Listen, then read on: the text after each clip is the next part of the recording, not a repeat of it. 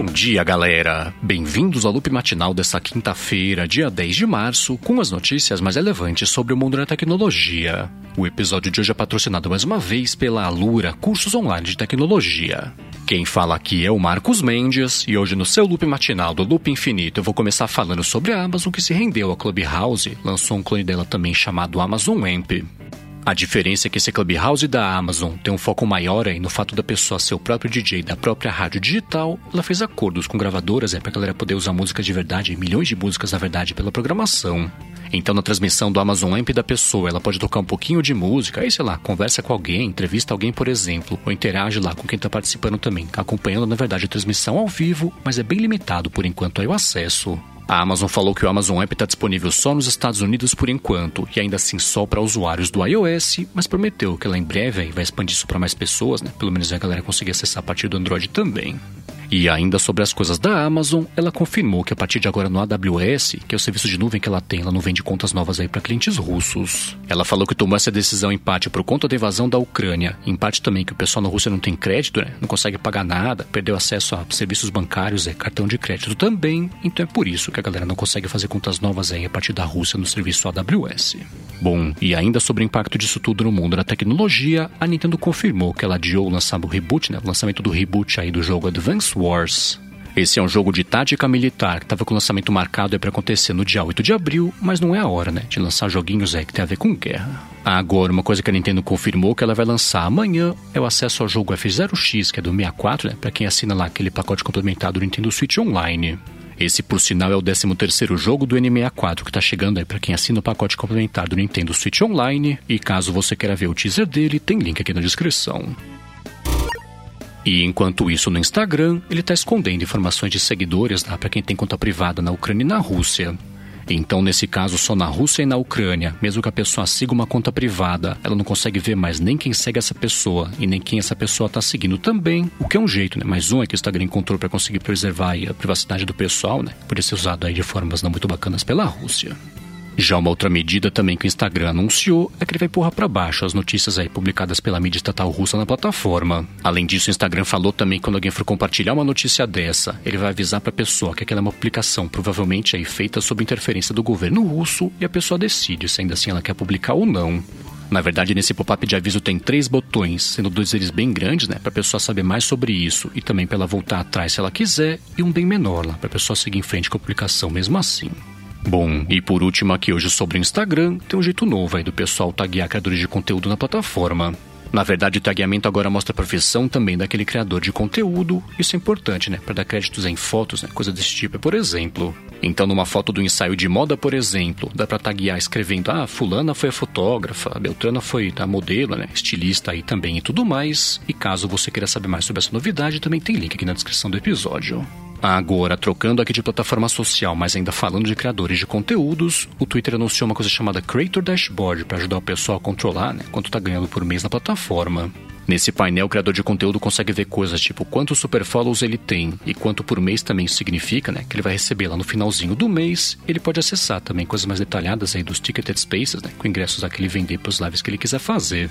O Twitter falou que ele está encarando isso como um beta por enquanto, com acesso bastante limitado só para alguns criadores de conteúdo no iOS, mas também, né, pela pressa que eles estão de rentabilizar a plataforma, eles devem liberar isso para todo mundo aí em breve. Agora, uma outra notícia também que pintou sobre o Twitter é a compatibilidade com o Tor, que é bem basicamente um método mais seguro de navegação, né, com foco em privacidade e anonimato.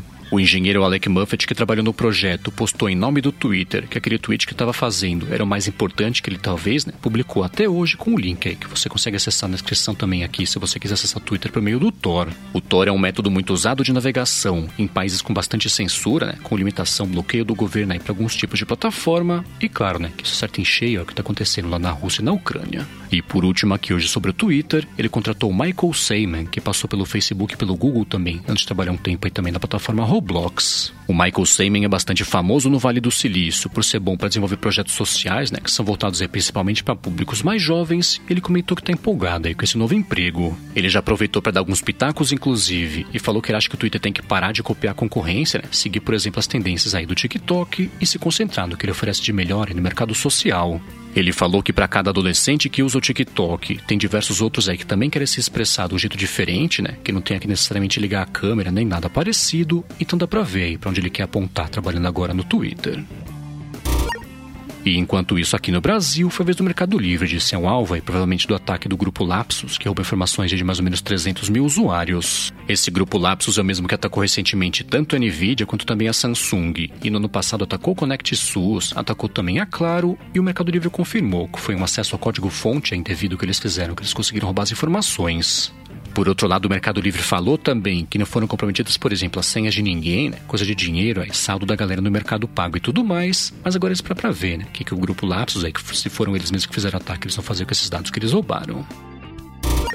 Bom, e agora eu vou falar sobre o governo americano, que anunciou uma medida bem abrangente para começar de verdade agora a regulamentar o mercado de criptomoedas. Na ordem executiva do Biden ficou definido que o Departamento de Comércio americano fica responsável agora por fazer estrutura e para posicionar os americanos como os líderes do mercado de ativos digitais e tem mais coisa também que ele anunciou. Ele falou que é para os outros departamentos se conversarem, se organizarem para fazer recomendações de regras que todo mundo vai ter que seguir para operar com ativos digitais nos Estados Unidos e o Bitcoin subiu como consequência disso tudo. A reação do mercado foi de alívio frente a tudo isso, porque a saúde executiva não foi nem afobada, né, nem muito rasa aí também sobre o que vai acontecer com o mercado de criptomoedas e também, né, não deve ser nada muito logo aí que vai acontecer de regulamentação desse mercado.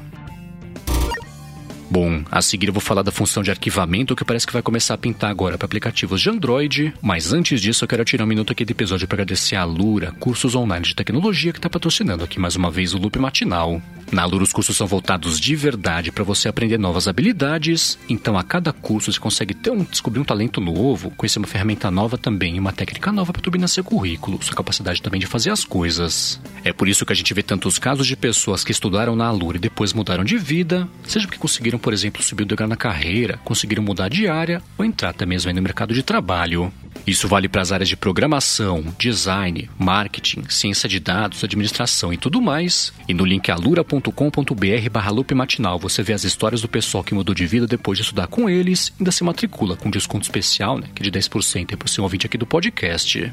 Então, mais uma vez, acessa lá alura.com.br barra matinal e garante seu desconto de 10% para estudar com eles. Muitíssimo obrigado, Alura, pelo patrocínio contínuo aqui do podcast. Bom, vamos lá, né? Pintou um post lá no blog do Android chamado Liberando até 60% de armazenamento de aplicativos. Isso é uma espécie de arquivamento de aplicativos que vai pintar no sistema. O Google disse que sabe que muita gente deleta aplicativos do telefone, até mesmo quando não quer, porque tem que livrar espaço aí, que os aplicativos ocupam espaço demais. É aquela coisa, né? Perde dado, a pessoa deixa de baixar depois aí, mesmo que ela tenha interesse em voltar a usar o aplicativo. Então, com essa função nova apresentada pelo Google, eles vão basicamente deletar só um pedaço do aplicativo, que eles falaram, né? Que vai poupar até 60% de espaço ocupado por esse aplicativo e a pessoa reativa o aplicativo se ela quiser, né? Você tem que baixar e começar tudo de novo. Nesse post, o Google comentou também que a parte mais técnica dessa novidade vai ser detalhada um pouquinho mais para frente, né? Num post especial lá para desenvolvedores de aplicativos Android, mas ainda assim, né? Para ver esse primeiro post aí sobre a novidade, tem link aqui na descrição. Agora, ainda aqui sobre o mundo Android, a Samsung anunciou o Galaxy F23, que tem câmera tripla para a parte de trás lá com até 50 megapixels. Ele tem uma tela de 6,6 polegadas com 120 Hz de frequência, tem até 6 GB de RAM, 128 GB de espaço, processador Snapdragon 750G e bateria de 5.000 mAh, mas é só na Índia por enquanto que ele vai ser lançado. Ele vai chegar lá custando o equivalente a partir de mais ou menos R$ 1.200 e tem as fotos no link que eu deixei aqui na descrição, né, se você quiser matar a curiosidade. E enquanto isso, no mundo da Apple, ela cortou os preços aqui de vários produtos que ela oferece no Brasil. É bem verdade que o desconto nem foi muito grande, né? Foi coisa de 3%, 5% aí dependendo do produto, mas é aquela coisa, né? MacBook parrudo aí com 5% de desconto de alguma coisa. Essa redução pegou vários modelos dos iPhones 12 e 13, além do Apple Watch, aí pulseira também, tem AirPods, AirTags e tudo mais, mas iPads não. Ficaram por algum motivo, ficaram de fora desse corte de preços. Agora, um produto que a Apple descontinuou de vez, possivelmente como resultado do lançamento aí do Mac Studio e do Studio Display, foi a Mac grandão, lá de 27 polegadas. por outro lado, até curiosamente também, a Apple vai seguir, pelo menos por enquanto, vendendo o Mac Mini com processador Intel para tranquilizar o pessoal que estava preocupado né, com a hipótese do fim do suporte em breve aí dos Macs com processador Intel da parte do macOS.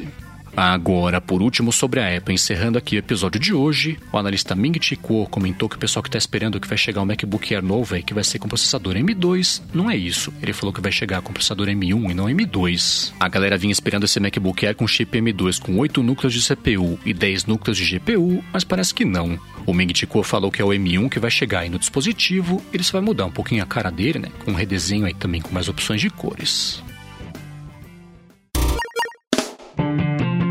É isso aí, galera. O loop matinal do Loop Infinito vai ficando por aqui. Se você quiser se inscrever no canal do Loop Infinito no YouTube, o link tá aqui na descrição do episódio na loopmatinal.com, junto com os links das notícias que comentei hoje. Já se você quiser falar comigo no Twitter, procura por MVC Mendes que eu tô sempre por lá. Obrigado pela audiência, obrigado a Lura também pelo patrocínio contínuo aqui do Loop Matinal, e eu volto amanhã de manhã. Falou!